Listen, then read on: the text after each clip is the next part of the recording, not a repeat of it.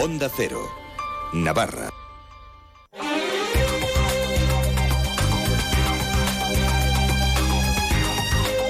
La Brújula de Navarra. Natalia Alonso, Onda Cero. Hola, ¿qué tal? Buenas tardes. Miércoles 17 de enero, jornada trágica en la que un camionero de 59 años ha fallecido y otro ha resultado herido grave tras chocar frontalmente en Cadreita. Es el tercer fallecimiento que tiene lugar en las carreteras navarras en las dos últimas semanas. Y día también en el que Osasuna quiere repetir la hazaña de la pasada temporada en Copa y lograr su pase a los cuartos de final de la Copa del Rey. No será fácil ya que tendrá que, que enfrentarse a un Real Sociedad a la que no ha vencido en los últimos 11 años. Ayer les contábamos que agentes de la Policía Foral adscritos al grupo de delitos informáticos de la División de Policía Judicial estaban en proceso de investigación de un joven de 18 años como presunto autor de los delitos de coacciones y contra la integridad moral tras la difusión de imágenes generadas mediante inteligencia artificial de unas compañeras de instituto a las que mostraba desnudas. Hoy hablaremos de este caso y de los riesgos que atrae la inteligencia artificial con Miguel Ruiz, inspector de Policía Judicial. Son las 7 y 21. Comenzamos. Avance informativo, espacio patrocinado por Caja Rural de Navarra. Caja Rural de Navarra, siempre cerca. Semana trágica en las carreteras navarras. Si ayer les contábamos el fallecimiento de un hombre de 41 años en Funes, hoy hemos de lamentar el de un camionero de 53 años en un accidente de tráfico que ha tenido lugar a primera hora de la mañana en la N121, la altura de Cadreita. En la colisión se han visto implicados tres camiones, una persona ha resultado herida y ha sido trasladada en helicóptero al complejo hospitalario de Navarra. La carretera N121 ha estado cortada al tráfico esta mañana entre el kilómetro 57 y el 72 más 500 entre entre Caparroso y Los Abetos. Iñaki Arrula, portavoz de prensa de Policía Foral. Es una nueva mañana trágica en nuestras carreteras. Hoy también, además, en la Ribera y más concretamente en la Nacional 121, pues, que corresponde al término municipal de Cadrita, donde perdía la vida el conductor de uno de los tres camiones implicados en una colisión múltiple y donde un segundo conductor, además, tenía que ser trasladado de carácter grave en el helicóptero al Hospital Universitario Navarra. Los sindicatos LAB, CGT, Steilas, ESC, N e IRUS se han concentrado frente al Palacio de Navarra para criticar lo que consideran impunidad de la patronal y complicidad del gobierno foral con los accidentes laborales. La protesta se ha convocado tras el siniestro mortal del lunes en Arribe y el fallecimiento de hoy que les comentábamos de un camionero en accidente en Cadreita. En nombre de todos los sindicatos, Irache Álvarez ha lamentado las elevadas cifras de siniestralidad laboral en este inicio de año 2024, con cifras que hablan por sí solas. En apenas siete días de lo que va de año han muerto eh, cuatro trabajadores en accidente laboral, rompe todas las marcas. En 2023 fueron 26.360 los accidentes laborales y el responsable máximo es la patronal. La impunidad que tiene la patronal que no cumple con el reglamento y con la ley de salud laboral. Álvarez reclama que todas las personas tenemos derecho a la salud en el trabajo, pero sobre todo tenemos derecho a volver vivas y sanas a nuestras casas. Ante esta situación exige que no solo la patronal, sino también el Gobierno tome cartas en el asunto. El mensaje a la presidenta Chivite es claro. A Chivite le decimos desde aquí que lo que necesitamos son más recursos y más dinero en inspectores y en medidas que paren esta sangría. La ley no se tiene que recomendar que se cumpla, la ley se debe de cumplir y el Gobierno de Navarra es el responsable último de que esto sea así. Onda Cero Navarra. Servicios informativos. Por otra parte, el Gobierno de Navarra ha dado hoy luz verde a los trámites que permitían avanzar en dos proyectos. La transformación de Chabacoiz, que aumentará el número de viviendas hasta las 12.000, la mitad de ellas VPO, y el PESIS de la mina de magnesitas de Erdiz en la zona de Artesiaga, que generará empleo directo para 39 personas. Milagros Bidondo. La modificación del PESIS para el desarrollo del área de la nueva estación del tren de alta velocidad y del área de la antigua estación de tren de Pamplona, promovida por la Dirección General de Obras Públicas e Infraestructuras, aumenta la superficie total ordenada sensiblemente con respecto a la planificación de 2010. En concreto, la edificabilidad residencial se amplía un 24% en detrimento del suelo destinado para otros usos lucrativos. Óscar Chivite, consejero de Cohesión Territorial. Con esta modificación lo que se pretende es este plan, convertirlo en un plan, eh, adecuarlo para que sea un plan viable eh, desde dos puntos de vista. Primero, uno, por la ampliación en, el número de viviendas que, que, puede aportar, lo cual favorece la rentabilidad del proyecto, y por otro lado, una sectorización. Cabe recordar que el objeto del PESIS de Chabacoiz es la eliminación del bucle ferroviario, la ejecución de la nueva estación de ferrocarril y el desarrollo urbanístico de los suelos liberados en la zona de la antigua estación y del ámbito de Chabacoiz. La intervención afecta a cuatro municipios, Pamplona, Cizur Mayor, Cendea de Cizur y Barañain. Luz verde del Gobierno también al PESIS para la mina de magnesitas en Erdiz, en la zona de Artesiaga. La mina ubicada en términos municipales de Esteribar y Baztán, generarán empleo directo para 39 personas. Una mina a cielo abierto promovida por Magnesitas Navarras que ha contado con una importante oposición vecinal. El objetivo, el objetivo de PESIS es avanzar en la implantación de esta explotación, sus instalaciones asociadas y el refuerzo y ejecución de las infraestructuras eléctricas y varias precisas, entre ellas la adecuación de un tramo de 6,6 kilómetros de longitud en la carretera NA 1740. Oscar Chivite. Según el acuerdo adoptado hoy, la declaración como eh, proyecto sectorial de incidencia supramunicipal garantiza la adecuación e inserción de este proyecto en, el en su territorio, su conexión con redes eh, existentes y su adaptación al entorno y su articulación en el planteamiento urbanístico. El consejero ha defendido, por otra parte, la legalidad de la adjudicación de las obras de los túneles de Velate. Respuesta a la solicitud de comparecencia urgente del consejero de Cohesión Territorial, Óscar Chivite, por parte de UPN, formación que mostró su preocupación ante las informaciones publicadas ayer por Diario de Navarra, en las que se señalaba que tres miembros de la mesa de contratación emitieron votos particulares por su disconformidad en la valoración de las ofertas y la solvencia del ganador. Los votos particulares son frecuentes en estos procesos de adjudicación, mostrar mi eh, en que se ponga más el foco en lo que es, son los procesos de licitación, que insisto, son procesos habituales, y que no se ponga el foco en el objetivo que son las aprobaciones que se han conseguido en esas licitaciones.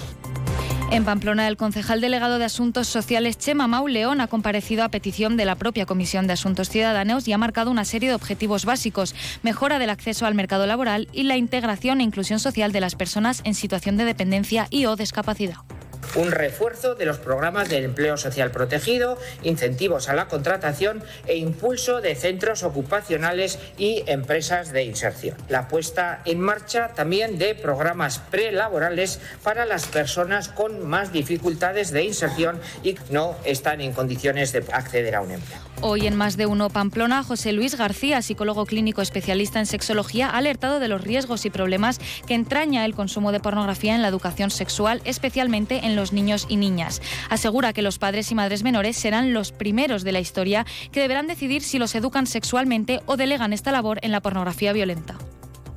La pornografía violenta se constituye un modelo de conducta sexual que los chicos y las chicas repiten cuando tienen oportunidad y por tanto podríamos explicar el tema de las manadas, el tema de las agresiones sexuales. La adicción al porno es uno de los efectos que más se han estudiado desde el punto de vista científico y está claro que el porno tiene un carácter adictivo extraordinario. Les recordamos que pueden escuchar la entrevista íntegra en nuestra página web ondacero.es.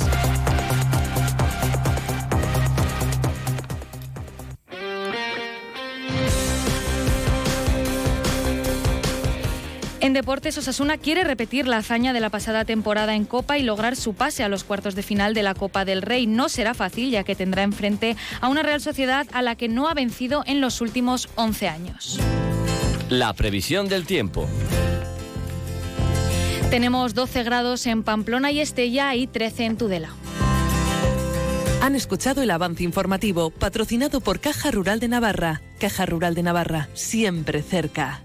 Descubre el plan Disfruta Seguro de Caja Rural de Navarra. Tendrás mayor protección al agrupar tus seguros pagando mes a mes. Dispondrás de ventajas exclusivas, gestor personal, orientación médica y asesoramiento jurídico telefónicos, experiencias de ocio. Disfruta de la vida y confía el resto a Caja Rural de Navarra. Consulta condiciones en cajaruraldenavarra.com.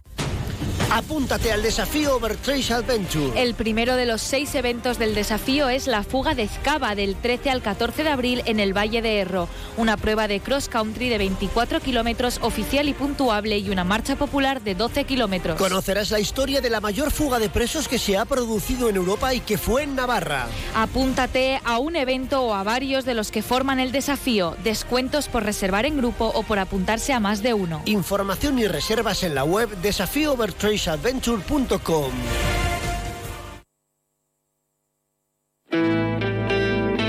La brújula de Navarra Natalia Alonso, Onda Cero. Continuamos en la brújula de Navarra. Ayer les comentábamos que agentes de la Policía Foral adscritos al grupo de delitos informáticos de la División de Policía Judicial han investigado a un joven de 18 años residente en una localidad de la comarca de Pamplona como presunto autor de los delitos de coacciones y contra la integridad moral tras la difusión de imágenes generadas mediante aplicaciones de inteligencia artificial de unas compañeras de instituto a las que mostraba desnudas. Ante esta situación, hoy hablamos con Miguel Ruiz, inspector de Policía Judicial. Buenas tardes. Hola, buenas tardes. ¿Cómo se afronta una investigación en la que la inteligencia artificial es el motor principal del delito? Bueno, realmente eh, cómo se haya cómo se hayan elaborado esas imágenes o cómo se hayan hecho no, no nos influye a la hora de, de llevar a cabo la investigación. Al final, las investigaciones informáticas se llevan siempre por los mismos cauces. Eh, toda acción en Internet deja un rastro y hay que seguirlo. En este caso, pues teníamos eh, una cuenta de Instagram, teníamos una cuenta de correo electrónico y a partir de ahí, de sus conexiones y, con los correspondientes oficios judiciales a las, a las distintas eh, plataformas, pues se pudo obtener la identidad del autor. O sea, realmente es indiferente si las imágenes que se difunden son reales o si están creadas con inteligencia artificial. Hombre, es para efectos de investigación nos da igual, pero luego a efectos de valoración no es lo mismo. Estas imágenes en concreto eran de eh, tenían tal apariencia de veracidad que realmente eh, generaban un, sentimiento eh, mayor en las víctimas, ¿no? Que sí se nota claramente que es una foto falsa, ¿no? Que es un fake. Entonces, sí que a la hora de, por parte también del juzgado, a la hora de establecer la, la sentencia, me imagino que se ha tenido en cuenta ¿no? esta, esta veracidad, porque nosotros mismos, mm, aun teniendo la foto original de la que se había sacado la foto falsa, costaba distinguir que, realmente era una foto falsa. Sí, de hecho lo comentabais en la nota de prensa que, que se envió, sorprendía el realismo de las imágenes, cómo no se podía diferenciar si era una cosa real o creada con tecnología, ¿no? Claro, porque antes eh, había herramientas, pues tipo Photoshop, que era la que se podían utilizar, pero llegar a utilizar Photoshop a un nivel profesional, pues era muy complicado. Pero como ahora es la inteligencia artificial la que hace ese trabajo de difuminado, de, contorneado, etcétera, etcétera, pues, pues la calidad es muy buena y claro, eh, esto genera, como digo, una sensación de desasosiego en las víctimas porque parece que tienen que demostrar que no son ellas, ¿no? que, la foto es falsa. Ese es uno de los riesgos ¿no? de la inteligencia artificial, que no se requiere un conocimiento increíble a la hora de utilizarlo porque lo hace sola prácticamente. Claro, claro. Incluso ya tenemos herramientas hasta gratuitas, ni siquiera de pago. Herramientas gratuitas que podemos encontrar en Internet que nos permiten hacer este tipo de, fotos. Y esto va a generar muchos problemas en el futuro, ¿no? Porque claro, eh, va a haber que eh, que a su vez vamos a tener que tener herramientas para desmontar esas fotos falsas, ¿no? Para poder demostrar que esa foto efectivamente se ha hecho con inteligencia artificial y, no es, sino es real. Desde Policía Judicial, ¿Tenéis otros riesgos que destaquéis de la inteligencia artificial? ¿Alguno que creáis que también la gente deba conocer y que tal vez no se hable de él? Bueno, sí, en general todo lo que tenga que ver con delitos contra la intimidad puede estar, ahora se puede manipular, ¿no? También, bueno, también podemos encontrarnos casos de manipulación de otro tipo de pruebas, de conversaciones, de voces, ¿no? Alguien que nos aporte una grabación de que simula ser una persona que también es otra de las cosas que hoy en día la inteligencia artificial permite, ¿no? Eh, pues bueno, pues habrá que tenerla, habrá que tomarla con más cuidado, ¿no? Para, bueno, para ver si efectivamente esa grabación es real o no. Y habrá que utilizar otros medios de investigación, no solamente la grabación, puesto que puede ser falsa, ¿no? O sea, realmente la suplantación de identidad, por ejemplo, en este caso, cada vez es más fácil, podríamos decirlo. Claro, y esto abarca pues muchos aspectos. Abarca en este caso los delitos con intimidad, pero puede abarcar estafas a la hora de simular, pues eh, hacernos pasar por un directivo de una empresa, hacernos pasar por un familiar para estafar a alguien, ¿no? Que también es una de las cosas que bueno que que en los foros de ciberdelincuencia, pues es lo que estamos viendo, ¿no? Que cada vez los ataques van a ser más, eh, más preparados, van a estar más dirigidos y, la inteligencia artificial ahí les, es una herramienta para los ciberdelincuentes, sí. Precisamente mencionabas ahora las estafas y queríamos hablar sobre este tema, ¿no? ¿En qué más casos se ha utilizado la inteligencia artificial? Porque no se trata solo de falsear imágenes, sino que realmente se pueden hacer muchas cosas más. No sé si habéis tenido algún caso más en el que la inteligencia artificial haya sido protagonista. En Navarra no, en Navarra de momento no hemos tenido ningún. Sí que eh, se han reportado casos a nivel internacional de lo que digo, ¿no? Pues simular eh, la voz del jefe de una empresa o incluso un vídeo de, enviar un audio o un vídeo por WhatsApp simulándose el jefe de la empresa, que eh, los trabajadores lo reconocen sin dudas como su jefe, para, para ordenar una transferencia o para un pago, lo que sea, ¿no? Y eso sí que lo hemos visto reportado a nivel internacional. Todavía no hemos tenido ningún caso, pero bueno, seguro, seguro que, llegará. cada vez avanza más rápido, ¿no? Eso es, eso es. Bastante más rápido avanzan los delincuentes que nosotros, sí. Y como avanzan tan rápido, ¿qué medidas de concienciación crees que son necesarias o cosas que la gente deba saber? Porque también yo creo que hay un momento en el que no se sabe cómo actuar, ¿no? Bueno, eh, en el ámbito personal, pues siempre decimos que hay que desconfiar, ¿no? Hay que desconfiar de cuando esos mensajes raros que nos pueden llegar de, nuestro supuesto hijo, nuestra supuesta hija o familiar que tiene un problema, que necesita dinero urgente, o en las empresas también pasa bastante, ¿no? Que llama al jefe, que hay que hacer una, transferencia urgente a una cuenta. Bueno, pues todo eso hay que desconfiar. Entonces ahí entra mucho la, la formación y la prevención, ¿no? Estamos intentando eh, llegar cada vez a más colectivos. En principio nos centramos mucho en el ámbito educativo por el tema de los delitos sexuales, los delitos contra la intimidad, pero también vemos que nos tenemos que centrar en el ámbito empresarial, con charlas, con conferencias, con, notas de prensa, que intentamos sacar pues todos los meses alguna nota de prensa de, lo que está pasando. ¿no? Y ahí es muy importante eso, la formación de los trabajadores en ciberseguridad. Esto es, esto es una pata, de, una pata de la ciberseguridad también, ¿no? el no ser víctima de un, de un ciberdelito, una estafa. También entiendo que otro de los grupos que realmente corren riesgo es la gente más mayor, ¿no? Porque se habla de los jóvenes por el uso continuo de la tecnología, pero también la gente más mayor está expuesta porque no tiene conocimientos. Totalmente, totalmente. Y, y la tecnología no, no les favorece, o sea, porque eh, somos nosotros, ¿no? O, la gente que ha crecido eh, ya con, con ordenadores y nos cuesta a veces distinguir una oferta real de un engaño, pues la gente mayor es un objetivo claro de los ciberdelincuentes, ¿no? Y, y, en ese sentido, bueno, pues también yo entiendo su queja, ¿no? De que, claro, dice ahora los bancos nos obligan a, todo, a que todo sea online, a que todo sea telemático. Mm. Y claro, para una persona que nunca, hasta hace unos pocos años, había usado un ordenador ni un teléfono móvil con acceso a Internet, pues, pues es realmente complicado. ¿no? Y ahí también intentamos, recientemente estuvimos en algún centro de, de la tercera edad, dando alguna charla, pero bueno, es un, es un mundo complicado y, ya digo, la concienciación es fundamental, pero también las empresas tienen que poner los máximos medios posibles, ¿no? Las, tanto las prestadoras de servicios de telecomunicaciones como los bancos, pues para evitar este tipo de estafas, porque al final la responsabilidad eh, de la seguridad es suya también.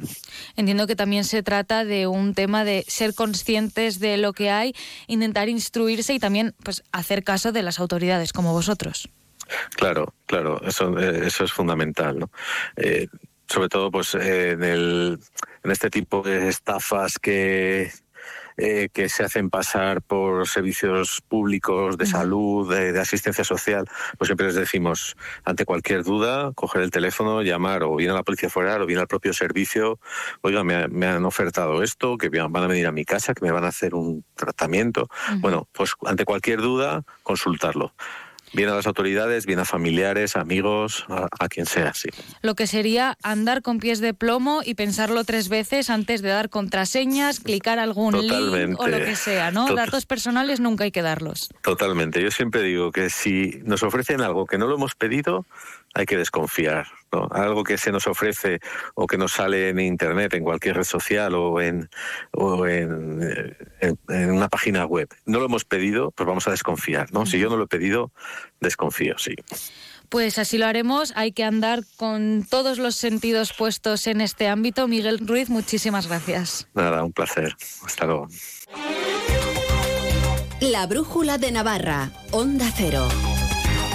Terminamos aquí la brújula de Navarra. Recuerden que hoy también es un buen día para donar sangre. Tienen toda la información en la página web de la Asociación de Donantes de Sangre, adona.es. Hoy regresamos a las 9 menos 10 con Radio Estadio Navarra desde el Estadio El Sadar con Javier Saralegui para la retransmisión del partido de Copa Osasuna Real Sociedad. Buenas tardes.